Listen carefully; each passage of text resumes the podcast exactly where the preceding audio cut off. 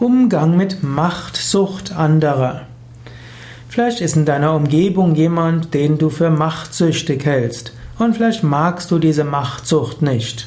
Äh, offensichtlich will er alle möglichen Verantwortungen an sich reißen. Offensichtlich, wann immer irgendwo ein Posten frei ist, will er den übernehmen. Und ja, er bewirbt sich für alles Mögliche. Und wenn er etwas erreicht hat, dann versucht er andere rumzukommandieren. Dich mag das stören. Aber es gilt weniger zu gucken, ist der Mensch machtsüchtig oder nicht, es ist mehr die Frage, wofür sucht er Macht? Macht ist ja die Fähigkeit, etwas zu machen, zu etwas bewirken. Und jemand, der etwas bewirken will, der muss auch die Mächtigkeit dafür bekommen. Wenn jemand sich einsetzen will für das Wohl der Menschheit, darf er sich auch nicht zu schade dafür sein, auch dafür die Macht zu suchen.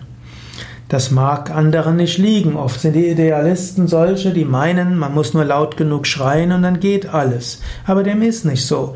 Es, menschliche Gesellschaft ist komplex und es gibt Machtpositionen, von denen kann man einiges bewirken. Wenn also jemand was Gutes bewirken will, ja, dann muss er auch dafür sorgen, dass er das kann.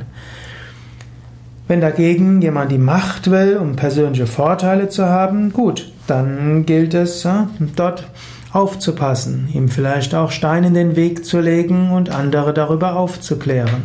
Wenn jemand das für die gute Sache macht, gilt es ihm zu helfen. Ist doch schön, dass jemand bereit ist, auch ja, durch all das hindurchzugehen, um das Gute zu bewirken. Dann gilt natürlich auch, der Zweck heiligt nicht alle Mittel. Wer Gutes bewirken will, der muss auch aufpassen, dass er auf dem Weg dorthin ethisch ist.